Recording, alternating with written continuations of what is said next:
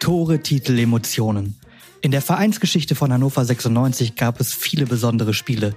Von Europa in Sevilla bis zum Aufstieg in Sandhausen. Wir reden darüber. Mit einem früheren oder aktuellen Profi pro Folge und seinem liebsten 96-Spiel. Hierbei Telefon Kopenhagen. Heute mit Leon Andreasen. Mit 16 Jahren ging es nach Aarhus, mit 18 Jahren Profi und Stammspieler, dann Werder Bremen und ein bisschen hin und her, bis im Januar 2009 96 kam. Siebeneinhalb Jahre schnürte Leon Andreasen die Fußballschuhe in Hannover, vielen Verletzungen zum Trotz. Ein Kampfsechser mit richtig Mentalität, dazu torgefährlich. Sein Ex-Trainer in Mainz, ein gewisser Jürgen Klopp, lobte ihn später mal als echte Kampfmaschine vor dem Herrn. Aber sag mal, Leon, was ist wichtiger für einen erfolgreichen Profi? Talent oder Biss? Ja, ich glaube, man braucht so ein bisschen von beiden, oder? also nur mit Biss äh, schafft man das, glaube ich, nicht. Aber ich glaube, in meinem Fall war es tatsächlich so, dass ich äh, mehr Biss hatte als Talent. Auf jeden Fall in den früheren Jahren. Äh, ich hatte aber die Fähigkeit, äh, schnell zu lernen, wenn ich bessere Spieler um mich herum hatte. In, in Bremen zum Beispiel ähm, Klose, Klasnitsch, Miku, Frings, das waren ja alle deutsche Nationalspieler damals. Und da kam ich auch von Dänemark, wie so ein Bauer, äh, keine Ahnung. Und äh, äh, ja, hab, hab, hab Respekt vor die, die Jungs gehabt und habe immer geguckt und gelernt. Äh, das ist auf jeden Fall eine Fähigkeit, was ich finde, äh, muss man dabei haben. Hm, du warst 22, glaube ich, als du, als du zu Werder gewechselt bist. Du warst auch erst wenn ich das richtig gesehen habe, zehn Jahre, als du zumindest im Verein angefangen hast, Fußball zu spielen, macht das, ist es ja im Verhältnis zu heute eigentlich relativ spät mit dem Fußball anzufangen. Macht es das schwieriger, den Weg zum Profi? Ja gut, ich glaube, ich bin so ein, Sonderfall. Also mich hat Fußball eigentlich überhaupt nicht interessiert. okay. äh, ich war Tischtennis und Badminton. Ähm, aber weil ich ein wilder äh, Junge war, im, in meinem Dorf in Dänemark damals, hat äh, meine Mama beschlossen, dass es besser ist, wenn ich äh, auf so ein Fußballinternat gehe für ein Jahr und erstmal Disziplin, äh, oder Disziplin oder erstmal von meinem Jungs weg. ähm, da hast du viel Scheiße gemacht, habe ich das richtig verstanden? Als, als, ja, als kann man so sagen. So. Und äh, da war, ähm, als Trainer war die, äh, war ein paar von äh, 1992 Europameisterschaft, wo Dänemark ja gewonnen hat. Äh, da waren ein paar von den Jungs Trainer und äh, ja, da habe ich, äh, wie sagt man, ja. mein Leben äh, quasi umgestellt ja. äh, und habe mich plötzlich für Fußball sehr interessiert und auch gemerkt, dass ich vielleicht ein bisschen Talent doch habe. Ja, das war auch der Grund, warum ich überhaupt Karriere gemacht habe, war tatsächlich diese Fußballschule damals. Ja, aber krass auch, wenn, wenn, wenn du Europameister als Trainer hast, als Lehrmeister, also bessere, bessere Vorbilder kann man ja eigentlich gar nicht haben, ne? Nee, das war äh, Fleming Paulsen und Kent Nilsson und Lars Lundqvist hießen die. Äh, ja, das war, das war eine das war eine sehr schöne Zeit und auch der einzige Grund, warum ich überhaupt äh, eine Karriere gemacht habe. Ja, auf jeden Fall hat dein Karriereweg geendet, was auch, äh, wenn deine Mutter das, das Ziel hatte, dass du ein bisschen Disziplin lernst, das hat sie auf jeden Fall geschafft. Du warst immer sehr, sehr diszipliniert. Du hast dich auch nie geschont. Ein Kollege, mit dem ich äh, vorher geredet habe, gestern tatsächlich, hat mir die Geschichte erzählt, dass du, als du verletzt warst, mal im Aufbautraining ähm, joggen gegangen bist und zwar ohne Trainer und also auch ohne Antrieb von außen, der dich ein bisschen, bisschen quälen kann. Und du hast dich so lange selber gequält äh, beim Joggen, bis du selber gekotzt hast, von alleine. Also da ist das auch eine Qualität, die man braucht, so dieses, diese Härte gegen sich selber, um Profi zu werden? Also ich glaube, das mit dem Kotzen war unter Mirko Schlomka äh, in äh, wo waren wir denn? In einem Trainingslager irgendwo? Äh, in irgendeinem Dorf auf jeden Fall. Das ja. Und da ähm, habe ich mein Training äh, durchgehabt, aber äh, wollte noch mal ein bisschen, naja, habe ich tatsächlich gekotzt. Das war nicht so gut, weil da waren ja auch Presseleute und alle möglichen Menschen drumherum. Ja. Genau, und der Fitnesstrainer damals, Ralf Blume, hat gesagt, der, der Leon, der kennt seine Grenzen nicht. Oder er ignoriert sie einfach. Ja, er, Ralf war ja unser Physio, der Edward. Kowalczuk. Ja, stimmt, stimmt, stimmt. Edward war auch hart. Kowalczuk war so mein ja, ist ja ein Ansteiger. guter Kumpel geworden, weil ich so viel verletzt war. Also ich hatte ja sehr, mit, sehr viel mit Edward zu tun. Ja, ja Eddie auch eine Vereinslegende eigentlich. Ja, der war auch Fall. ewig da. Äh, Auf jeden Fall. Genau. Ähm, das, diese Härte passt ja auch so ein bisschen zur Zeit nach deinem Karriereende, nach Fußball. Ähm, da hast du dich beim Kickboxen richtig reingehängt. Ich erinnere mich, dass wir auch mal eine Geschichte in der Zeitung hatten. Da warst du am Powerhouse am, Stein, äh, am Steintor, äh, hast da, glaube ich, fast täglich trainiert, hast dein, deinen Fitness gemacht. Wie bist du denn zum Kickboxen gekommen? Ja, da war, ähm, da war Taifun Korkut äh, Trainer mhm. und ich hatte, äh, ich war verletzt und ja, wollte einfach äh, mich äh, körperlich aufbauen, so dass sollte ich äh, meine Verletzung äh, auskurieren, dass ich dann auch körperlich auf dem gleichen Niveau bin wie die, wie die anderen. Mhm. Äh, das kam aber nicht so gut an. Irgendwann äh, kam es in die Öffentlichkeit, dass ich da am Steintor ähm, trainiere und äh, dann haben die mir das quasi dann auch verboten. Ach so. Äh, komischerweise. Ist ja erstmal nicht so schlecht, wenn ein Profi für sich selber was macht. Nee. Weiß nicht, warum das so ist. Vielleicht, äh, äh, weil mein Kumpel, äh, der dem Studio gehört, der Resa, mhm. der äh, kennt vielleicht der eine oder andere in, in, in Leben, im in Leben, Leben ja. de, de, der da öfter auch am Steintor ist, sagen wir es mal so. So, ja, vielleicht liegt ja. es daran, ich weiß es nicht. Äh, aber äh, nichtsdestotrotz habe ich es äh, privat äh, für mich äh, weitergemacht, auch ein paar Jahre danach. Also jetzt machst du es nicht mehr? Nee, kann nicht mehr, weil habe leider mein Schulter äh, bisschen kaputt gemacht. Aber wenn mein Schulter wieder heil ist, dann äh, möchte ich da wieder trainieren. Das ist einfach für mich wahnsinnig äh, gut für den ganzen Körper. Äh, ich werde nie vergessen, als ich das erste Mal kam, da habe ich ja noch äh, gespielt und war fit. Und äh, ich, nach 30 Sekunden konnte ich kein Wort sagen. So ja. kaputt war ich. Ja, das ist schon krass. Jiu-Jitsu irgendwie mitgemacht, da war ich beim Aufwärmen nach fünf Minuten, obwohl ich da echt auch noch im Saft stand. Das ist echt einfach eine andere Belastung, ne? die kennt man gar nicht. Andere Muskeln, die man beim Fußball überhaupt nicht benutzt. Also, ja, das war eine geile Erfahrung auf jeden Fall. Aber es fällt auch wahrscheinlich, wenn du Profi warst, einfach schwer, nichts zu machen. Ne? Man kann sich dann nicht zu Hause nach dem Karriereende hinsetzen und die ganze Tag auf der Couch sitzen, oder? Ja gut, wir sind ja alle, äh, wir sind ja alle unterschiedlich. Äh, in meinem Fall ähm, nach der Karriere war es schwer, äh, nichts zu tun, weil man, keine Ahnung, diese, diese Endorphine, diesen, diesen Kick oder was, äh, das fehlte plötzlich von, von heute auf morgen. Und das habe ich äh, beim Thai-Boxen äh, gehabt. Völlig äh, am Arsch nach dem Training. Da habe ich meinen Kick geholt. Äh, wir sind da alle unterschiedlich, aber äh, ich glaube, die meisten Profis, wenn die von heute auf morgen aufhören, den, jeder von denen würde es schwerfallen, einfach sich auf der Couch zu setzen und nichts tun. Ne? Definitiv. Was machst du noch so? Ich weiß, Golfen, du hast sogar ein ganz gutes Handicap, das hast du, glaube ich, auch während der Karriere schon gemacht. Ne? Was, was machst du noch so? Ja, also ich spiele sehr gerne Golf. Ähm, ansonsten gehe ich joggen. Ich habe äh, nach wie vor wegen äh, Karriereende, mein Fuß ist nicht so gut. Hm. Also ich kann leider nicht kicken, äh, sonst wäre ich gerne bei, bei 96 in, den, äh, in der Traditionsmannschaft. In der Tra Traditionsmannschaft. Ja. Aber das geht leider nicht wegen meinem Fuß. Ja, du bist ja, das, das ganz am Ende war umgeknickt, ne, in Belek im, im Trainingslager. Das ja, ja, der war so le leicht angebrochen. Das hat, haben wir nicht erkannt, leider. Und äh, dann habe ich Reha gemacht auf einen halb gebrochenen Fuß und schlecht zusammengewachsen. Genau und äh, dann müsste ich leider ja, aufhören oder ich hätte noch eine OP machen müssen, aber da, da, da hatte ich mittlerweile zehn OPs, da hatte ich keinen Bock mehr. Äh, müsste ich auch ein bisschen an meine Zukunft denken. Ne? Wenn ich, wenn ich solche Geschichten höre, ich weiß, sein Sohn ist ein, äh, spielt auch Fußball. Ich weiß auch, dass er talentiert ist. Mein Arbeitskollege ist auch Jugendtrainer, hat gesagt, den hätte ich gerne in meiner Mannschaft. Äh, soll, will der auch Profi werden? Darf der? Ist es dir egal? Äh, hat man da irgendwelche Ambitionen? Also, das ist, äh, ich glaube, ich rede auch äh, für seine Mama, das ist äh, erstmal egal. Hauptsache, der hat Spaß. Also mit elf Jahren äh, muss man nicht äh, ein Riesentalent haben. Das weiß ich ja auch am besten selber, weil ich erst mit 16 äh, so richtig angefangen habe, Fußball zu spielen. Ähm, der soll Spaß haben, der spielt auch gerne Golf.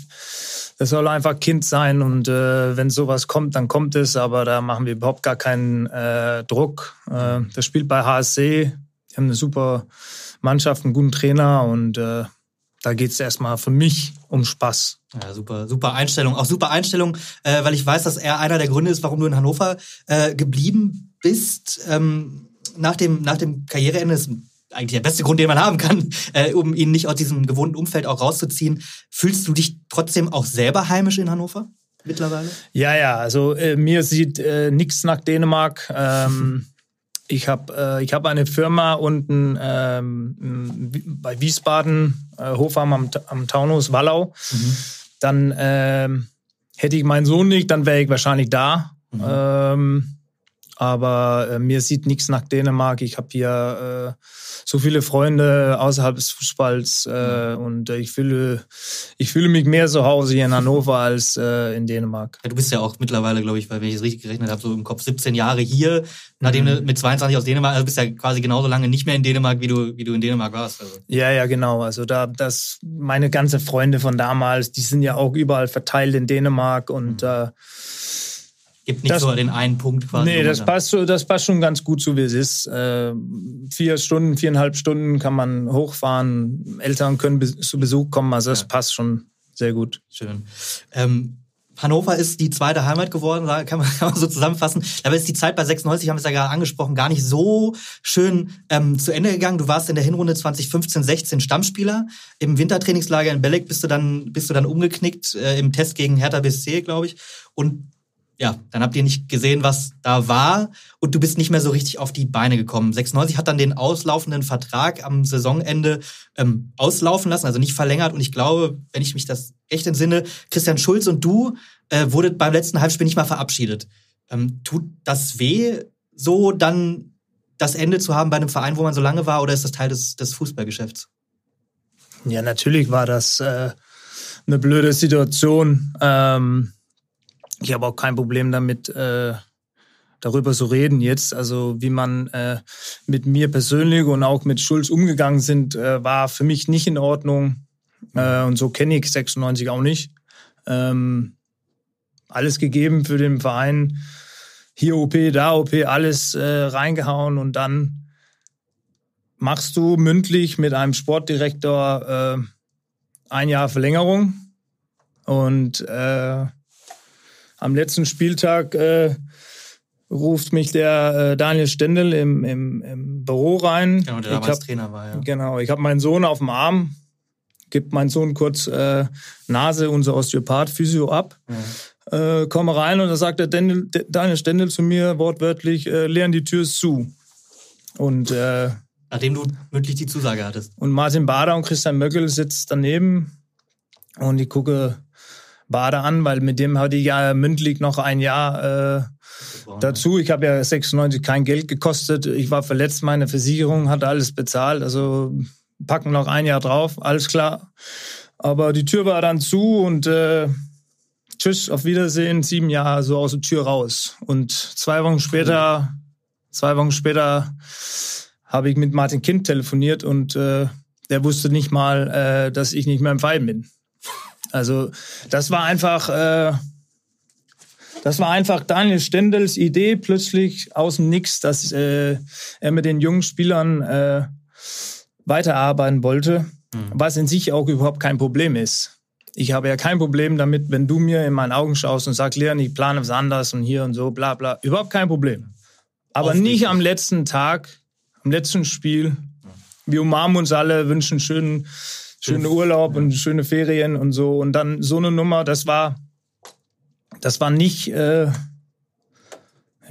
ja, nicht das 96, das du kennengelernt hast. Genau. Äh, und da kommt ja auch ein paar andere Sachen dazu. Also du hast ja Versicherungen, äh, du hast äh, deine Wohnsituation, du hast Autos, du hast hätte ich gewusst, dass ich da nicht mehr Fußball spiele, ja. dann hätte ich ja dementsprechend auch geplant. Also das, ja. das hat mir ja auch dann sehr viel Geld gekostet, weil ich ja nicht von heute auf morgen alle Versicherungen und ja. so Sachen äh, abblasen können.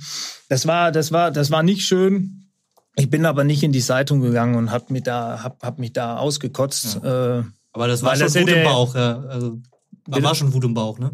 Ja, natürlich. Und keine Ahnung, rechtlich hätte ich ja wahrscheinlich auch vorgehen können, weil mündlich, mündlich ist mündlich, ne? aber das so bin ich nicht. Äh, aber ja, ich war da sehr enttäuscht. Und das nächste, was äh, das, der nächste Anruf äh, war, äh, drei Monate später, ob ich ins Stadion kommen will und äh, Blumen haben will. Also es war so, Klasse. Ja, das war so leb, äh, das war so sehr politisch. Ja. Da um sagen zu können, man hat dich ja verabschiedet, oder? Ja, genau. Also es war, es war einfach zu, zu politisch für meinen Geschmack. Da hätte man ein bisschen menschlicher, sagen wir mal, äh, mit uns umgehen können. Aber das ist, äh, das ist das Geschäft. Äh, das weiß ich ja mittlerweile auch. Aber darauf war ich tatsächlich nicht vorbereitet, weil ich äh, diese ich Seite vom, vom Fußball ja noch nicht kannte. Das war, das war nicht so schön. Nee. Naja, das ist tatsächlich auch, ich glaube, einer der, der, der, um das mal ganz so deutlich zu sagen, beschissensten Abschiede, die, die man sich vorstellen kann.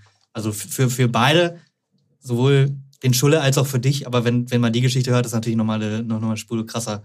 Ja, Schulle wusste ja auch nichts und äh, Genau, die haben sie, glaube ich, einfach gar nichts gesagt. Ja, doch. Stendel hat, äh, als ich rausging, äh, hat Stendel äh, seinen Kopf rausgesteckt und äh, hat mich darum gebeten, äh, Schulle zu holen. Und dann bin ich im. Ähm, Vielen Dank. ja, genau. Dann bin, ich, äh, dann bin ich im Zeugbadraum rein und hat Schule da reingeschickt und dann hat Schule die gleiche Info bekommen. Mhm. Und zehn Minuten später, äh, Rückweg im Auto, hat Schule mich angerufen und äh, gefragt: Sag mal, hast du auch gerade äh, so? Ja, das war es halt. Dann neun Jahre im Verein und sieben Jahre im Verein. Für meinen Geschmack muss das so nicht sein, aber. Nee das, es ist so, wie es ist. Da, da, das ist eine Stärke von mir. Das war immer eine Stärke von mir. Es, Dinge, die ich nicht ändern kann, die stören mich dann auch nicht lange. Mhm. Aber wenn du jetzt so fragst, dann kann man ja auch offen sagen, dass man das nicht in Ordnung findet. Ich glaube, dass, äh, wenn du es ja. anders sagen würdest, wäre das eher die Überraschung. Äh, gucken wir nochmal in deine Anfangszeit, die dann äh, auch ein bisschen schöner war. War ja auch nicht klar, dass man so lange, so lange dann bei dem Verein bleibt. Dieter Hecking hat dich damals zu 96 geholt, ähm, nach einem Jahr beim FC Fulham in England. Du warst äh, nach Dänemark bei Werder, dann hast du dich da nicht so ganz durchgesetzt, war ja auch ziemlich große Spieler, Werder, großer Verein damals gewesen. Dann bist du zu Mainz gewechselt, da war es auch nicht. Dann bist du nach Fulham. Ähm, nach einem Jahr hat Dieter Hecking angerufen. Weißt du doch, was er gesagt hat, wie er dich überzeugt hat? Und kanntest du Hannover überhaupt vorher? Ja, Dieter äh, wollte mich vor Fulham auch ah, holen. Okay. Also ich wusste äh, von der Interesse und deswegen war die äh, war es auch nicht für mich schwer, ja zu sagen, als ich von Fulham weg wollte. Äh, da war Dieter wieder da. Und ich habe nur Gutes gehört, äh, auch über Mertesacker von 96. Und äh, ich hatte da richtig Bock drauf. Und das war ja auch alles so, wie ich mir das vorgestellt habe. Also sonst wäre ich heute ja nicht noch hier.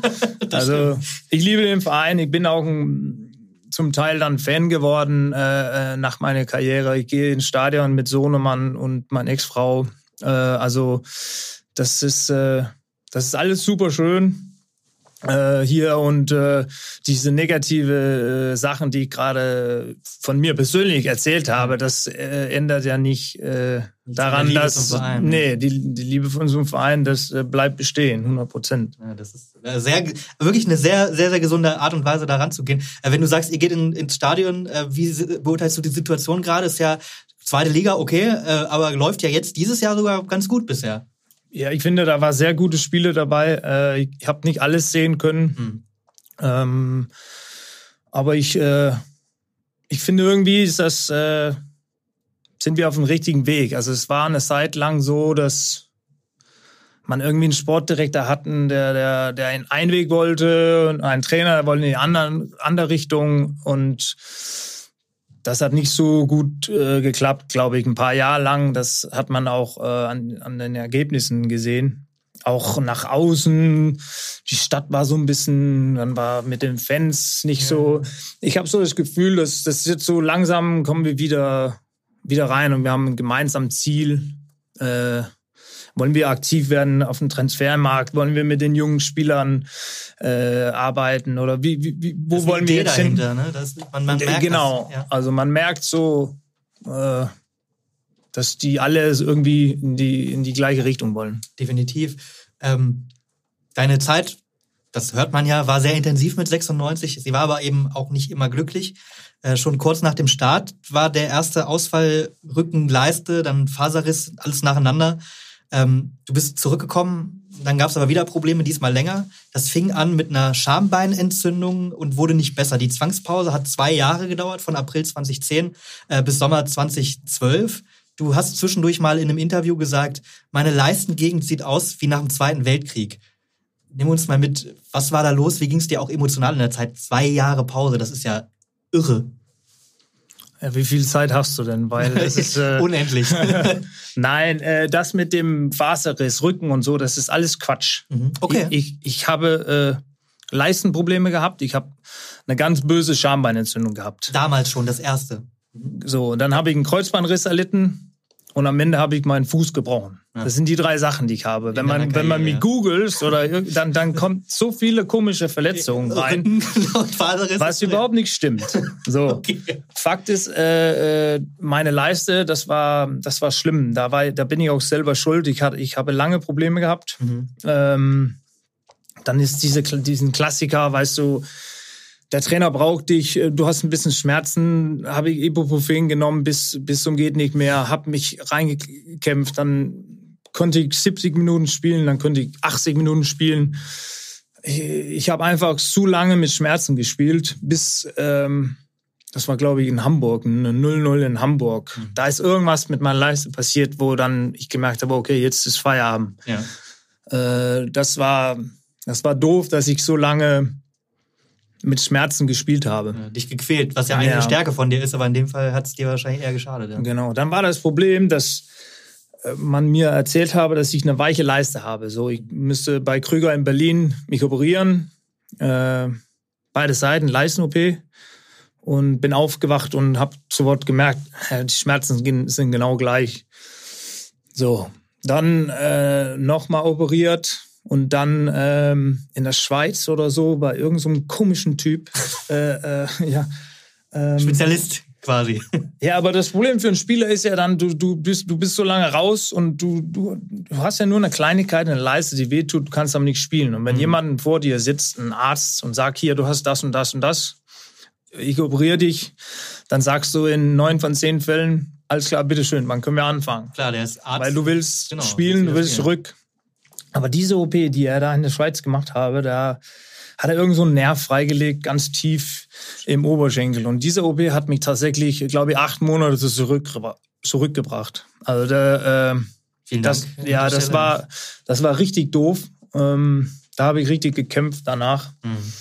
Ähm, aber irgendwann nach, keine Ahnung, zwei Jahren habe ich dann ein OP gemacht in Dänemark mit einer Bohrmaschine und einem Hammer und Meißel. Bitte was? Einmal neu strukturiert quasi. Ja, die haben in mein Schambein reingebohrt mit einer Bohrmaschine und dann geschliffen mit einem Hammer und Meißel. Und also wirklich mit einer Bohrmaschine? Genau, und dann bin ich aufgewacht und ich hatte so eine Bewegung, die ich machen konnte und da waren meine Schmerzen weg. Und ich habe diese kleinen, relativ kleinen OP, ja. drei Wochen ähm, habe ich geheilt, äh, habe mich geheilt. Wahnsinn. Und dann äh, habe ich wieder angefangen, Fußball zu spielen. Nach, nach, nach sechs Leisten-OPs. Ja. Und dann. Das heißt, jetzt doof gesagt, wenn, wenn irgendeiner mal dir gesagt hätte oder die richtige äh, Diagnose gestellt hätte und die richtige OP, dann hätte das alles nicht so lange dauern müssen, richtig? Ja, wir haben ja Bilder gemacht. Ich bin ja so Spezialisten, äh, äh, aber keiner Hat's ist auf die Idee gekommen, dass mit einer Bohrmaschine da ranzugehen. Ja, die, die, äh. diesen Druck oder diese Entzündung da drinnen im Schambein müsste raus und keine Ahnung, diesen Druck, ich, ich weiß es nicht. Ich habe ähm, das Gefühl, so Schambeinentzündung, die gab es in Anführungsstrichen früher gar nicht, sondern oder man hat es nicht diagnostiziert und eine Zeit lang war, war das ganz, ganz, ganz so häufig so eine Schambeinentzündung. Ich glaube, da hat man sich vielleicht erst im Nachhinein drauf spezialisiert, keine Ahnung, was da. Ja, es gibt ja eine Frau in, also damals, eine mhm. Frau in Bayern und dann äh, Jens Krüger in Berlin. Die haben die Fußballer operiert für diese mhm. weiche Leiste, nennt man das. Das ist ja eine Art Schambeinentzündung. Okay. Aber äh, also gab es keinen. Ich weiß nicht. Also äh, viele hatten aber Probleme mit der Leiste und ich glaube, deswegen haben die immer diese Leisten-OPs gemacht, wo die so ein Netz rein, reinmachen. Mhm. Äh, ich weiß nicht, ob das heute auch so ist. Ähm, aber das haben wir in meinem Fall ja auch versucht, aber das war ja nicht mein Problem. Hast du dann zwischendurch auch mal ein Karriereende gedacht? Ich meine, wenn man sich so zwei naja, Jahre... natürlich. Also diese 28 Monate, äh, das war eine harte Nummer. Also, äh, der, weil diese, die, die Rückschläge war, war das Schlimmste. So, ja. du, du, du sitzt dann beim Arzt und er sagt dir quasi, ich weiß, was du hast, ich operiere dich jetzt und dann bist du in bla bla fit. So, dann gehst du mit so einem Gefühl, Euphorie ja. und ein geiles Gefühl da raus. Und das war bei den ersten Male so. Und bei der dritten und vierten OP war aber eher so, naja, das habe ich schon mal gehört. Ne? Ja, ja, ja. Und diese Rückschläge von diesem OP aufzuwachen, wo ich diese Bewegung machen könnte und die Schmerzen waren genau gleich, wo du dann weißt, ach du Scheiße, jetzt muss ich wieder sechs Monate, dann, oh mein Gott, jetzt, das war das Allerschlimmste, diese Unwissenheit. Ja. Äh, ich wollte einfach nur, dass jemand mir sagt, das Leon, ist es und das kann man machen. Ja, Leon, du bist jetzt vier Jahre raus. So, dann kann ich damit planen. Damit planen und so, aber diese Unwissenheit, das war echt die Hülle. Ja. Jedes Mal wieder reinzugehen und wieder, jedes Mal wieder auch eine, einfach eine unglaubliche Enttäuschung zu erleben. Ja, und auch diesen Ehrgeiz dann wieder zu finden im Aufbautraining Voll. und äh, das war schon ähm, eine mentale Herausforderung, würde ich sagen, ja. Ich glaube, das kann man sich als Otto normal irgendwie mit einem Bürojob echt nicht vorstellen, was das, was das mit deinem Kopf macht. Ähm, wie, wie nah ist man in so einer Zeit einer Mannschaft dran, wenn du zwei Jahre lang mehr oder weniger nicht trainieren kannst? Äh, distanziert man sich da automatisch oder, oder ist das auch eine Motivation, wenn man nah dran ist? Ja, du bist ja, ich war ja, ich war ja oft weg, ich war ja auch viel ähm, in Donaustauf, mhm. äh, Sorea, so, ja. ähm, aber wenn du dann, wenn du dann, wenn ich dann äh, bei Hannover war und die Jungs äh, mich gesehen habe, dann war ja alles wie normal. Äh, das Schlimmste war diese, diese Fragen, ja, wie sieht's aus? Wann, wann bist du wieder fit? Die sind dann irgendwann nach sieben, acht Monate nicht mehr gekommen. Also so, dass man. Das ist eigentlich noch schlimmer. Wenn ja, so dass, so dass man das Gefühl hatte, dass die eigenen Mitspieler, die glauben sowieso nicht dran, dass es noch was wird. Ne? Aber für mich war es ja dann eher so, dass das mich ein bisschen gepusht habe. Okay. Dass ich äh, unbedingt sagen wollte, ey, ich habe noch Bock, ich kann noch und aber wie gesagt, das war alles eine, eine große Unwissenheit äh, und sehr hart mental. Ja. Es hat auf jeden Fall geklappt, zum Glück. Das kann man ja, ja jetzt im Nachhinein äh, so, so betrachten. Ähm, grundsätzlich zum Stichwort Teamgefühl mir hat mal jemand erzählt, der, der Leon hat zwar auch gerne gefeiert, äh, aber der war auch einfach ähm, einer, der gerne auf die Teamkollegen aufgepasst hat, der so ein Auge drauf hatte, dass keiner umfällt, blöd gesagt, beim Feiern. Ähm, bist du grundsätzlich so ein loyaler Mensch? Ja, ich bin schon loyal, ja, kann man schon sagen. Aber das mit dem Feiern und ich aufpassen, ich glaube, ist eher andersrum. Jetzt habe ich aber, falsche Informationen. ich weiß nicht, wer das gesagt hat, aber äh, nein. Das ist doch bei uns allen so, oder? Wenn man mit Kumpels unterwegs bist, dann jeder passt auch auf jeden auf, oder? das stimmt.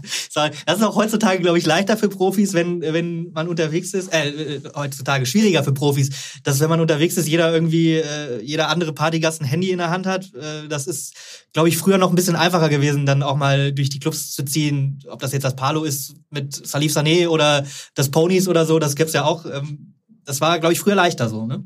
Das kann ich nicht beurteilen, das weiß ich nicht, wie das heute ist.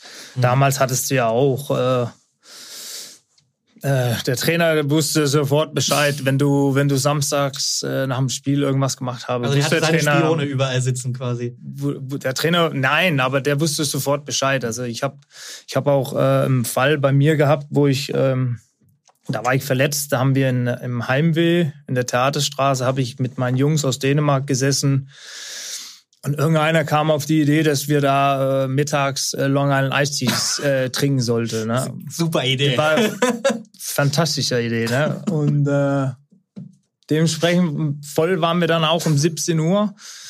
Und äh, meine Ex-Frau hat uns äh, nach Hause gefahren. Und da war vielleicht auch ein nackter Arsch aus dem Fenster raus. und äh, vielleicht. vielleicht wurden wir auch von der Polizei angehalten und sowas. Ja, aber ich war verletzt, Vielleicht. aber da müsste ich tatsächlich bei, bei, bei Mirko auftanzen da im, ja. in seinem Büro, weil die vom, vom, vom, vom Heimweh oder von wo auch immer bei ihm angerufen habe, dass der Andreasen irgendwie Sonntagnachmittag unterwegs war. Aber ich hatte gerade die Info vom Arzt, dass ich noch acht Monate verletzt bin. Ja. Deswegen dachte ich mir, okay, weißt du was? Man braucht das manchmal, ne? Ja. Aber ich glaube, die Trainer heutzutage, die kriegen alles mit. Absolut. absolut. Die kriegen, die, die Vereine kriegen Anrufe von, von Leuten, die Ja, ich glaube, die kriegen schon mehr mit, als man denkt. Definitiv. Also ich weiß das, ich weiß das auch, dass das hat, macht der eine Trainer ein bisschen mehr, das macht der andere Trainer ein bisschen weniger. Aber die haben schon ihre sag mal, Spitze jetzt in Anführungsstrichen äh, in den in den einschlägigen Clubs und die wissen da, der der und der Barkeeper arbeitet da und da oder ja. der und der Türsteher und äh, wenn wenn einer von meinen Spielern kommt, dann schreibst du mir bitte eine SMS. Das ist äh, in, ja, in einem Fußballbusiness, in dem es um unglaubliche Summen geht, ist das glaube ich noch die die kleinste Hürde, das rauszufinden. Das mhm. ist das ist definitiv so. Ähm, wenn wir über Sports, Sportsmann reden ähm, und, und, und einen coolen Typ, ähm, das warst du definitiv immer. Äh, deshalb bleibt aber auch eine Szene aus Köln immer in Erinnerung. Du hast im Oktober 2015 dort das 96 Siegtor ähm, mit der Hand erzielt. Es gab noch keinen Videoschiri und der auf dem Platz, Bastian Dankert müsste das gewesen sein, der hat dich nicht gefragt, was da passiert ist. Das Tor wurde gegeben und das hat bundesweit Wellen geschlagen. Wie unangenehm ist das für dich als Spieler, dem Fairness wichtig ist, dann so ein Stück weit dafür verantwortlich gemacht zu werden. Ich habe danach ein, Interview mit dir gesehen im Fernsehen, da haben die dich vor die Kamera gezogen. Das war dir unglaublich unangenehm. Also es wirklich ja, ich hätte so. diesen Interview nicht machen sollen. So schnell äh, danach. Ich habe es auch selber nicht gesehen. Ich war überhaupt nicht vorbereitet. Aber es, es ist, äh, es, das ist ja auch egal. Das war unangenehm, äh, weil ich ja äh, dem Risse und dem Sörensen von FC Köln gesagt habe, dass die den Schiri sagen soll, er soll mich fragen. Okay. Weil wenn ich dann Nein sage, es war kein Hand, dann bin ich ja das größte Arschloch ja. der Welt. Aber er hat nicht gefragt. Er hat nicht gefragt. Und dann ist es doch nicht meine Aufgabe, rüber zu laufen und sagen, Schiri, es war Hand, es war Hand. Das macht ja ein Innenverteidiger auch nicht, wenn er jemanden fault im Strafraum. Stimmt, ja. Und er weiß, das war ein Elfmeter, der Elfmeter wurde aber nicht gegeben, dann läuft er auch nicht rüber und sagt, ey Schiri. ne? Also, ähm, aber also du wusstest, es war Hand, aber, aber ja, klar, guter Vergleich. Ja, natürlich wusste ich, es war Hand. Ich, ich habe ja auch überhaupt nicht gejubelt. Ja, stimmt, stimmt. Und ich sage, Schule, ey, Schule, scheiße, es war Hand. Äh, äh, ja, geh zum Trainer. Ich zum Trainer. Du bist zu Frotzek gegangen. Ich bin zum Trainer und so. Und dann haben wir ja äh, gewisse taktische Besprechungen äh, gemacht. Die taktische Besprechung war das, ja. Fronzek, der gesagt, also ihr wart Abstiegskandidat damals, die Punkte waren wichtig und Fronzek hat ja wahrscheinlich einfach gesagt, äh, halt bloß die Klappe, wenn der Schiri nicht zu dir geht, oder? Ich werde jetzt nicht verraten, was der Fronzek ja, gesagt ja. habe, aber äh, es ging äh, sowohl taktisch, aber auch um äh, um diese, diese, Tor, diese, dieses Tor, was erzielt wurde. Ja, es war sehr unangenehm. Ja. Aber ich stehe, aber wenn ich, ich bin so ein Typ, weißt du, wenn ich Scheiße baue, dann äh, stehe ich mein Mann und deswegen habe ich auch Ja gesagt zu diesem Interview. Ja. Aber ich hätte fünf Minuten warten sollen und lieber mit unserem Presse, ja. ähm, also Chef Pressechef sprechen müssen, bevor ich, weil das war ein kleiner Überfall an mich und äh, voll. Also die haben dir das, die haben das Video gezeigt und haben gesagt, ich glaube, ich Herr Andrease, war Hand, ne? Ja, was sollst du da sagen? Ja, war Hand, sieht man, ist halt der Oberarm. Ja, ich glaube, ich habe Ja, ich glaube, ich habe gesagt, ja, den kann man schon pfeifen. Ja, genau. Ja. Also, so ganz doof war, warst du nicht, nicht rausge, raus. Aber ich meine, klar, was, du hast ja recht. Was sollst du in dem Moment sagen? Und man kann es ein Stück weit verstehen. Ich finde den Vergleich wirklich super. Also, ein Innenverteidiger geht auch nicht zum Schiri, sagt, guck mal, das war ein Elfmeter. Nein, und an. vor allem auch, ich stehe da und der Schiri steht ja direkt neben mir. Mhm. Und ich gucke ihn an. In, in dem Moment, wo ich risse, und, und Sörensen ja. sage, hier, er steht doch da, frag ihn, sag ihm, er soll mich fragen. Ja. Wollte er nicht. Ja. ja. okay, alles klar, was soll ich denn machen? Ja, ja, ja. Aber ich, ist scheiße, fällt auch ein Stück weit auf dich zurück, also ist, ist zurückgefallen, aber wenn du das so erklärst, total nachvollziehbar, das nicht gemacht zu haben, finde ich, finde ich wirklich. Ähm, was auch im Gedächtnis geblieben ist, ähm, ein TV-Moderator Rolf Töpperwien hatte ich mal umgetauft, ähm, Andrösen. Leider Nachname. Da war der sich, da war der sich im Fernsehen wirklich ganz sicher. Äh, später hat er dann revidiert, es sei Andräsen. In Hannover sagt man Andreasen. Äh, wie ist es denn wirklich eigentlich? Habe ich das vorhin falsch gemacht? In Dänemark oder was? Ja. André, Andreasen. Okay. Also diese Andrösen, das war ja auch äh, hier mit Kloppo so lustig. Ja, ja, genau. Mit ich weiß nicht. Klopp und Zeigler haben sich ich, dann mal angeschrien. Ich habe keinen blassen Schimmer, wo der Tipper wie diesen Andrösen da gefunden hat. Aber äh, das war ja sehr lustig und äh, der Kloppo hat mich ja auch zwei Jahre lang oder so nur Andrösen genannt.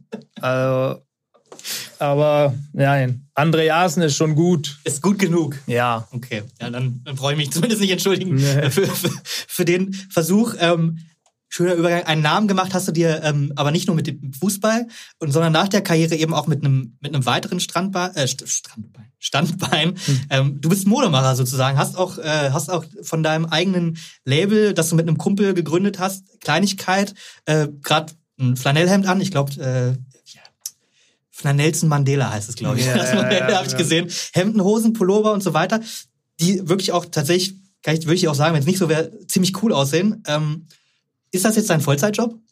Das ist mein Job jetzt, ja. ja.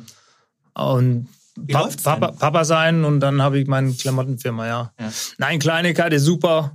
Äh, das ist auch so eine Sache, die für mich immer wichtig war. Äh, nach dem Fußball bloß nicht äh, nichts tun und dann in so ein Loch fallen und so. Das war immer für mich sehr wichtig, dass ich auch eine Beschäftigung habe nach dem Fußball. Mhm. Und äh, Hast du das schon vorm Fußball, also während du Profi warst? Ja, ja, ja, ja. Ich war schon, das war mir schon bewusst, dass ich da irgendwas äh, machen muss. Mhm. Äh, und viele, viele Fußballer äh, machen ja den Fehler, dass die sich zu spät darüber Gedanken machen und fallen in diesen Löchern. Mhm. Äh, und ist leider immer noch, äh, ist leider immer noch der Fall. Äh, aber Kleinigkeit super. Das haben wir ja aufgebaut quasi von, von null. Ja. Äh, mein Geschäftspartner hatte bei einer Näherin in Wiesbaden ein paar T-Shirts gemacht. Ein, einmal Herren, einmal Damen. Und das habe ich bei, bei äh, Martin Ziemer von den Recken gesehen und habe gefragt, wo hast du denn diese T-Shirts her? Er ist auch Handballer gewesen, ne? Dein, der war Handballtorwart, ja. ja. ich meine, dein Geschäftspartner war auch. Er kommt, auch, er, kommt, ja. er kommt auch aus dem Handballbereich. Ja. ja. Und ihr habt das jetzt von, von ein paar T-Shirts in Wiesbaden yeah. zu einer richtigen Marke aufgebaut. Ja, ich habe ihn dann bei Instagram geschrieben, hier, sag mal, das musst du unbedingt nach Skandinavien bringen, weil voll geil, das, das haben wir da oben nicht. Ne? Mhm. Haben, hat Chemie so irgendwie gepasst und wir haben uns getroffen und dann ähm, bei Promille 400 haben wir äh, einen eine Firma aufgemacht und ich habe gesagt, ja klar, ich zahle für Produktion, kein Problem. Ne, so. Und äh, dann über einen Kumpel in Berlin 10 Quadratmeter gehabt bei der Messe. Äh, und da haben wir die ersten drei Sekunden gewonnen.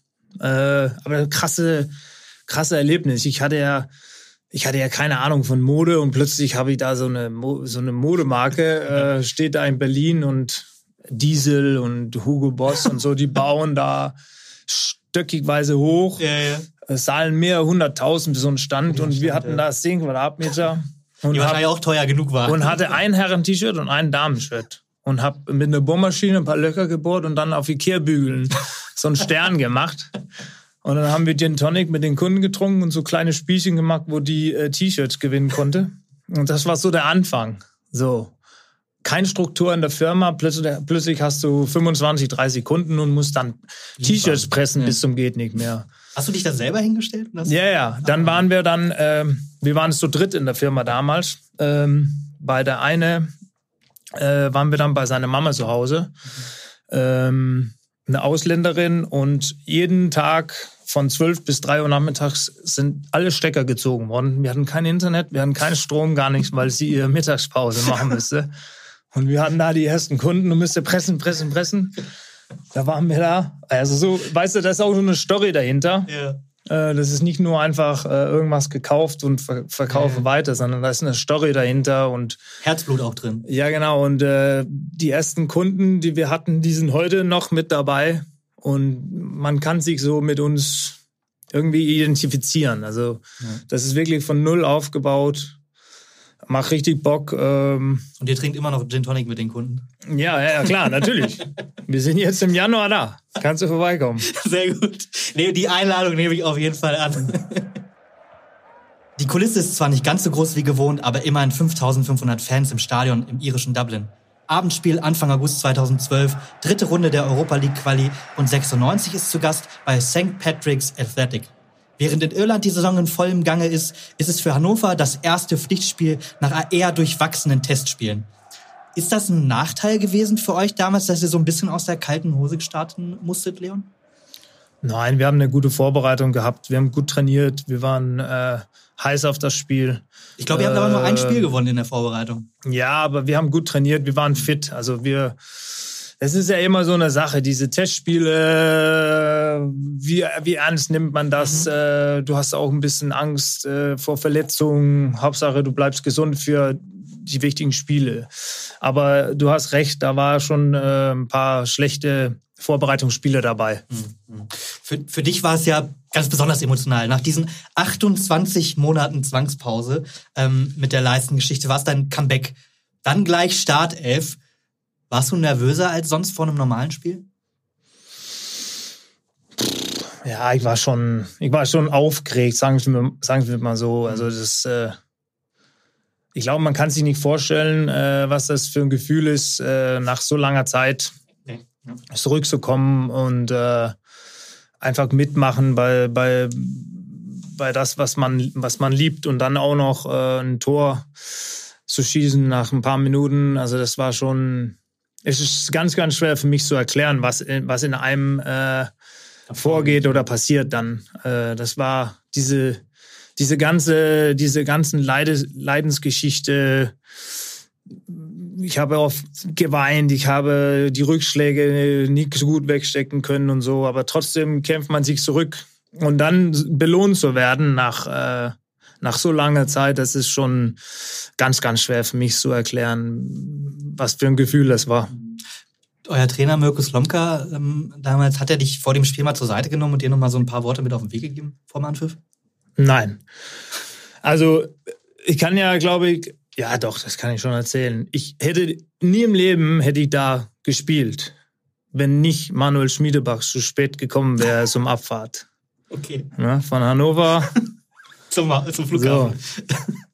Manu kam viel zu spät und ich weiß es nicht, aber äh, es kann sein, dass äh, er vielleicht auf einer Geburtstagsfeier war oder was weiß ich. Ähm, und ausnahmsweise wurde vorne die Tür aufgemacht beim Trainer und nicht hinten, so dass er sich hinten reinsetzen könnte, sondern er musste komplett durch den Bus. Also Mirko hat es gesehen, er sei zu spät. Kam. Oder gerochen, keine Ahnung. Auf jeden Fall äh, aber nagel mich da nicht fest. Ne? Ich, ich, ich, ich sage vielleicht. vielleicht. So, und äh, ich hätte nie im Leben, weil Manu war gut drauf, ich hätte nie im ja. Leben gespielt. Ich wäre nie im Leben in A-Mannschaft. So, aber durch diese Nummer da mit Manu zu spät und wir haben alle auf ihn gewartet, war ich beim ersten Training da oben äh, A-Mannschaft. Und dann habe ich ein paar Trainingsspiele gemacht und gut gespielt. Und Mirko hat mich nicht aus dieser A-Mannschaft rausgenommen, äh, weil ich meine, meine Sache gut gemacht habe. Äh, und dementsprechend habe ich dann auch äh, gegen St. Patrick's äh, gespielt. Also das ist schon alles Geschichte eigentlich. Einen schöneren Start hätte man sich tatsächlich auch, auch nee. nicht ausdenken können, wenn man eine Geschichte schreibt oder ein nee. Buch. Rückkehr, Start 11, Traumtor. Sechste Minute, äh, du kriegst den Ball von Didier Conan, rechts vorm 16er zurückgelegt, zwei Berührungen. Kurz vorgelegt und dann abgezogen aus knapp 20 Metern was für ein Wumms. Also von dir aus links oben in den Winkel, konntest du das selber begreifen in dem Moment? Nein, also die nächsten Sekunden ist auch für mich äh, wie so ein Filmriss. Mhm. Äh, das war auch danach, war halt so. Viele Fans haben ja auch gesagt, wer ist es denn überhaupt? Ne, die, die, die haben mich ja gar nicht mehr auf dem Schirm gehabt. Ja. Ach so, Andreas ist noch da. Äh, aber dann ging es ja los. Dann äh, da hatte ich was von den letzten 28 Monaten, was, was raus müsste. Da mhm. habe ich ja sehr gut abgeliefert dann. Definitiv war auch ein richtig gutes Spiel. Ähm, hättest, sag mal, wenn du zehnmal so aufs Tor schießt aus der Situation, wie oft geht er rein? Nur diese einmal. Aber umso schöner, umso ja. schöner, dass, dass es so war. Sergio Pinto war dann ähm, der erste Gratulant. Was sagt man sich da? Kann man sich daran erinnern oder ist das, ist das wirklich einfach wie so ein, wie, wie du sagst, so ein Filmriss und keine Ahnung, was das äh, mit dir macht? Ja, dann bist du ja schnell wieder äh, Business wie immer. Dann mhm. äh, man jubelt zusammen und man hat ja auch gemerkt, dass meine, ich habe ja auch gemerkt, dass meine Mitspieler sich besonders für mich gefreut haben in dem Moment. Aber das dauert dann nicht viele Sekunden, dann bist du wieder äh, fokussiert, fokussiert auf, auf, auf das Wesentliche. Ähm, aber es war krass, das war wirklich krass. Ich habe überhaupt gar kein gutes Spiel gemacht. Äh, ich glaube, ich bin nach 70 Minuten raus oder so. Habe kein besonders gutes Spiel äh, abgeliefert, aber das Tor macht alles. Das wett. Tor, hat, ja, ja, so ist es ja im Fußball. Ne? Genau. Wenn du, und äh, ja, das war so der Startschuss zum ja, ein paar, paar sehr gute Monate von ja, mir. Definitiv bis zu dem Kreuzbandriss dann, ne? War das, das war, ja. glaube ich, das nächste, was ich dann lange rausgeschält Shepard hat. Bleiben wir beim Spiel. Die, äh, die Iren standen ziemlich tief, wollten euch locken, aber ihr habt das eigentlich sehr dominant gelöst. Immer wieder das Tempo verändert, verschärft, mal ein bisschen rausgenommen, selbst mal ein bisschen tiefer gestanden nach dem Tor. War das ein Stück weit auch das Selbstbewusstsein von Hannover 96 in diesen Jahren da? Ähm, das war das zweite Europajahr, dass man da nicht so viel anbrennen lässt bei einem Verein, von dem man jetzt noch nicht so oft gehört hatte? Nein, die Spiele sind ja dann die, die Spiele, die besonders schwierig sind. Was, was geholfen war, äh, dass mein Tor so früh gefallen ist. Ja. Also es war wirklich am Anfang des Spiels und sowas hilft ja immer. Also es ist egal, ob du gegen einen ja. gegen St. Patrick spielt oder ein Drittligist in, in, im, im Pokal. So, ja. so ein frühes Tor äh, für den Favorit hilft immer. Äh, Weil die sich dann auch nicht so ganz weit hinten reinstellen können, nicht, nicht kontern oder so. Ja, genau. Also das ist, äh, das ist sehr, sehr wichtig, in solchen Spielen so ein frühes Tor zu erzielen. Dann bist du ein bisschen ruhiger unterwegs und äh, das hat sehr geholfen, ja, in dem Spiel. Ja, nach 29 Minuten dann die erste Chance von St. Patrick's. Sean O'Connor nimmt sich ein Beispiel an dir und probiert es aus der Distanz. Und gar nicht so schlecht, aber trotzdem ein paar Meter links neben den Pfosten. Im Gegenzug bist du dann wieder involviert. 30. Minute, Shabol Tusti macht Tempo, nimmt dich links, äh, über links mit. Scharfe Flanke von links in die Mitte und Didi Yakunan verpasst den Ball ganz knapp. Hast du dich da schon so wieder richtig wohlgefühlt oder hört man da schon ein bisschen mehr so in den Körper rein? Was sagt die Leiste? Wie, wie, wie ist das? Oder hat, war das gar, hat das gar keine Rolle gespielt in dem Moment? Nein, Leiste war überhaupt gar kein Problem. Das war ja eher diese Spielpraxis, was mir gefehlt haben. Mhm. Äh, das schnelle Denken in, in manche Situationen auf dem Platz. Ähm, ich ich habe mich äh, sehr konzentriert auf meinen mein Puls, weil ich war nach, äh, nach Sprints und äh, Läufe nach vorne und so, habe ich nicht so schnell reagiert, äh, ja. wie wenn du jedes Spiel machst. Ja, klar, du hast ja diese. Da diese müsste ich mich. Äh, gar nicht, ja, da, nee, genau. Ja, das kannst du versuchen aufzutrainieren, aber das kommt, das kommt nur mit Spielpraxis. Das ist einfach so. Äh, da habe ich mich äh, glaube, ab der 30. Minute sehr drauf konzentrieren müssen, ja. weil ich war auf der Pumpe. äh, aber jetzt hatte ich ja dieses äh, verdammtes Tor erzielt und jetzt wollte ich auch unbedingt gewinnen. Aber ich habe mich so kaputt gelaufen. Mirko hat mich dann auch in der zweiten Halbzeit rausgenommen, weil ja. ich war fix und alle. Ja. Aber wir haben ja Gott sei Dank gewonnen. Definitiv. Äh, es sah am Anfang ja sehr gut aus mit deinem frühen Tor. Die Iren äh, sind dann aber besser geworden, so rund um die Halbzeit. Äh, wieder Distanzschuss in der 37. Minute aus 30 Metern aus dem Lauf. Da muss Ron-Robert Zieler einmal nachfassen. Ihr habt trotzdem mehr Ballbesitz, auch die Kontrolle gehabt, aber nicht mehr so viele Ideen. Wenn man dann in die Halbzeit geht, wie ist da die Stimmung? Sagt man, okay, wir führen ja 1-0, wir machen, wir spielen das runter? Oder ist das schon so, äh, lass mal aufpassen, hier so schlecht sind die gar nicht? Boah, ich habe gar. Oder erinnert man sich nicht dran? Ich habe gar keine Ahnung, ehrlich gesagt. Weil, grundsätzlich, weil du dich nicht erinnerst, was so in der Halbzeit passiert oder weil du in so die, kaputt warst? Wahrscheinlich, weil ich so kaputt war. Ich ja. weiß nicht. Ich könnte dir tatsächlich nicht ein Wort von Mirko äh, sagen, was er gesagt hat in der Halbzeit. Ja. Das wusste ich jetzt nicht. Ganz grundsätzlich, Mirko Slomka ähm, gilt vor allem als unglaublich guter Motivator. Wie hast du ihn erlebt als Trainer? Ja, ich habe ja heutzutage auch mit Mirko zu tun. Äh, wir, sind in der, genau. wir sind in ähm, auch guter Golfer, eine, Tennis, äh, eine Tennistruppe zusammen und äh, okay. Sehen, uns, äh, sehen uns eigentlich öfters. Äh, Mirko war, ja, was, für mich damals war es so gut, weil wir diesen Bindeglied hatten zwischen Trainer und Spieler. Wir hatten damals Mirko als Cheftrainer, dann hatten wir Norbert Dübel genau, als, Co. als Co. und dann hatten wir Nestor El Maestro. El Maestro, ja genau. als, äh, auch als, auch als Co-Trainer. Und äh, Norbert hat so ein bisschen als Bindelied fun funktioniert und auch Nestor. Also das war nicht so zum Beispiel Andreasen baut Scheiße Sonnernachmittag in Heimweh. Muss nicht, vielleicht. Muss, vielleicht, muss nicht unbedingt äh, Mirko Schlomka davon erfahren, ja. sondern das könnte auch ein Norbert zuerst erfahren und dann könnte er bei Mirko äh, klopfen und es vielleicht so ein bisschen locker rüberbringen. Ja. Dass es nicht. Ne, der, der, Mir, kommt, der Mirko müsste sich nicht um, um jeden Mist kümmern. Äh, von den Spielern, sondern er konnte sich auf das Wesentliche konzentrieren. das war, finde ich, warum wir damals so einen guten Zusammenhalt hatten. Ähm, weiß ich nicht, ich bin ja nicht selber Trainer, aber ich könnte mir vorstellen, wenn ich mich um deinen Furz zu Hause kümmern muss, äh, weil dein Hund oder Katz oder was weiß ich, so ja. diese Kleinigkeiten, ja. wo der Co-Trainer dann hilft, zugehört habe und das hat er dann zum Teil ja gar nicht den Trainer dann erzählt, also nur die wichtigsten Sachen. Das, heißt, das war, kann sich konzentrieren auf das, was tatsächlich irgendwie. Genau, das war, das war wichtig, nicht nur für den Trainer, aber auch für den Spieler. Ne, als Spieler hast du ja oft ein Problem mit Training oder dass du nicht spielst oder so. Und du musst ja nicht immer klopfen beim Trainer, sondern du kannst dich auch auskotzen beim Co-Trainer. Ja. Und dann ist der Co-Trainer seine Aufgabe, wie er das dem Trainer rüberbringt. Ne? Ja. Und das finde ich sehr wichtig, auch heute.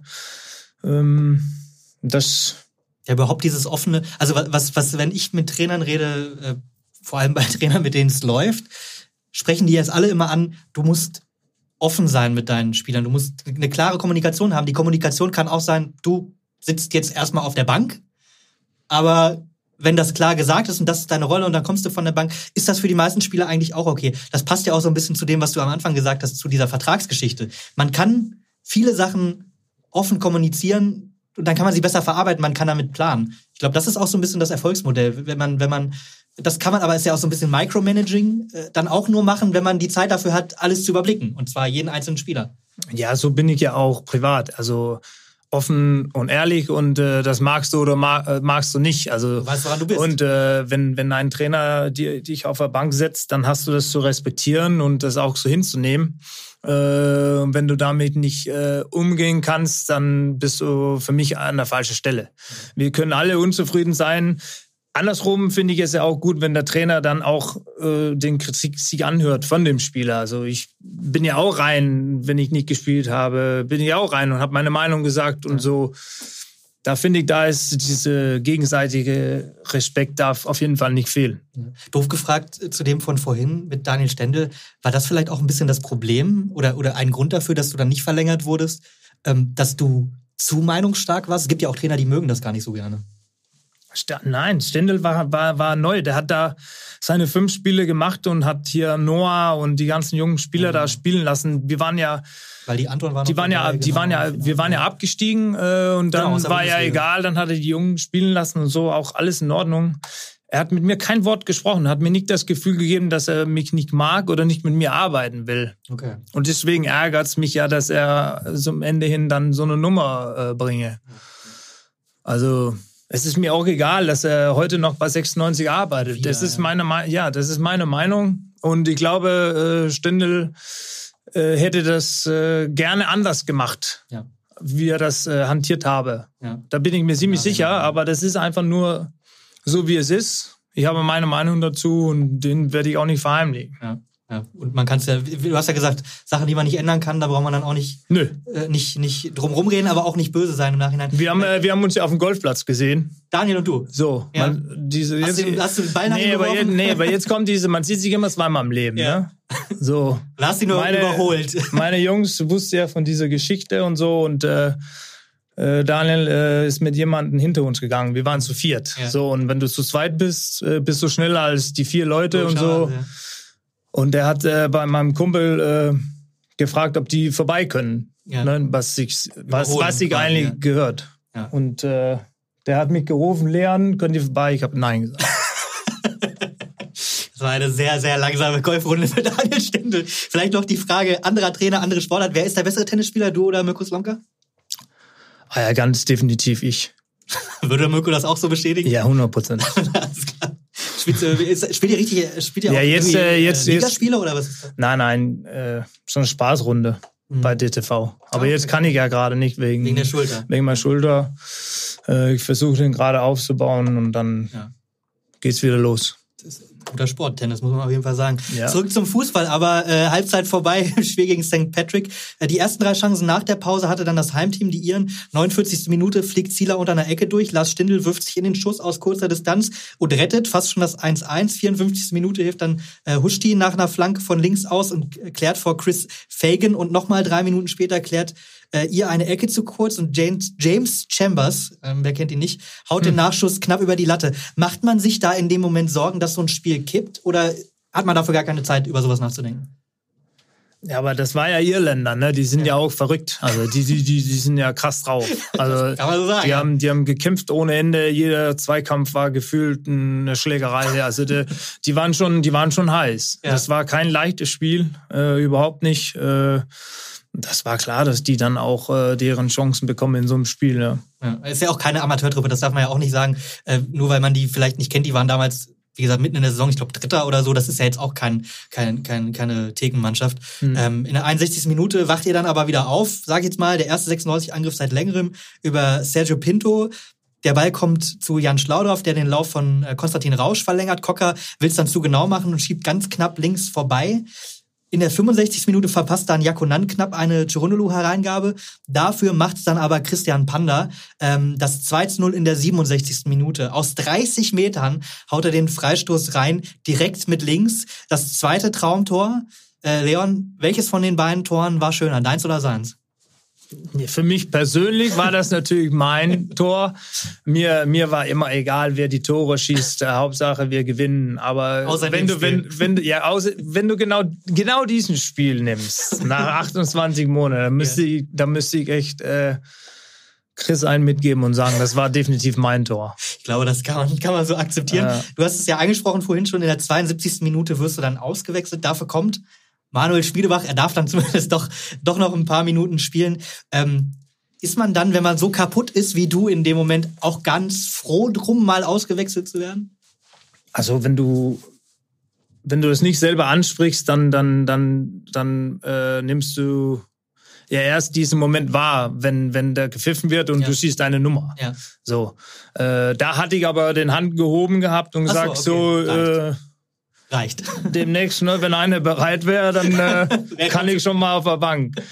Also ich wusste, dass ich dann, äh, deswegen habe ich da alles, die letzten Minuten alles vom Luft her rausgeholt und äh, ja guckt man das dann eigentlich auch ganz gerne mal von der, von der Bank noch an, um dann auch nochmal selber so in so einem besonderen Spiel die Kulisse aufzusaugen? Die waren jetzt, wie gesagt, nicht so viele Fans. Das kommt drauf an, ob du von Anfang an gespielt hast und wir, wir dann ausgewechselt oder ja. ob du von Anfang an auf der Bank sitzt. Ja. Das ist ein ganz, ganz großer Unterschied. In dem Fall war es aber ganz gut für dich, äh, dass dann, dass dann nochmal. Ich hatte, ich hatte eine schöne Zeit auf der Bank da. Das, das, das glaube ich. 75. Minute hatte St. Patrick's dann nochmal eine richtig gute Chance durch Fagan, ähm, nur Zentimeter vorbei vorbei nach einem Missverständnis in eurer Abwehr. Dafür macht es dann Didier Konan besser. Und du darfst zumindest auch nochmal ein drittes Tor dir angucken in Ruhe von der Bank. Ähm, der macht den Deckel drauf in der 80. Minute. Schuss von äh, Cocker Rausch wird abgefälscht und landet bei Didi. Der nimmt ihn wunderbar an. Der nimmt ihn an, dreht sich, haut den Ball aus sechs Metern punktgenau rein. Dabei bleibt es dann auch wirklich schönes Tor. Ähm, es ging für euch in dieser Europaphase im zweiten Jahr bis ins 16. Finale. Äh, ihr seid recht knapp dann ausgesch ausgeschieden gegen eine Millionentruppe von Anchi Maschatschkala um äh, Samuel Eto unter anderem, also ein Weltstar. Äh, das war das letzte Mal 96 Europa bis heute. Damals mit Huschti, mit Jakonan, mit Stindl, mit dir und vielen weiteren Spielern. War das das beste 96, das es jemals gab? Also wir hatten auf jeden Fall eine sehr, sehr gute Truppe. Mhm. Äh, Abdelaue vorne, Jakunan, äh, Husti, Stindel. Also das war torgefährliche Jungs. Äh, jeder, wir hatten auch ein paar im Mittelfeld, die konnte auch plötzlich aus dem Nix Tore schießen. Du zum Beispiel. Wir hatten, ja, wir hatten äh, Innenverteidiger, die waren kopfballstark, die haben auch Tore gemacht nach Ecken. Also es war schon, äh, war schon eine gute Truppe. Ähm, dann kam äh, ja auch ein bisschen Erfolg dazu. Äh, wir schlagen Schalke zu Hause, wir schlagen Dortmund zu Hause, wir schlagen Bayern zu Hause. Wir sind in Europa erfolgreich. Martin Kind wollte ja die VIP-Loge komplett rum, einmal komplett ja. rum, äh, erweitern. Äh, das war schon eine, eine, eine, eine sehr tolle Zeit. Die Fans äh, sind überall mitgereist. Äh, Kopenhagen. Kopenhagen war übertrieben geil. Also was die Fans dort abgeliefert haben, war das, war eine, das war eine 1A, also mit Sternchen. Das war das auch Sevilla. Also für mich war das natürlich äh, die beste Mannschaft. Ähm, da muss man schon, glaube ich, länger zurück, um, um ja. mit, mit, mit Schimak und äh, wie die alle hießen da. ja, stimmt.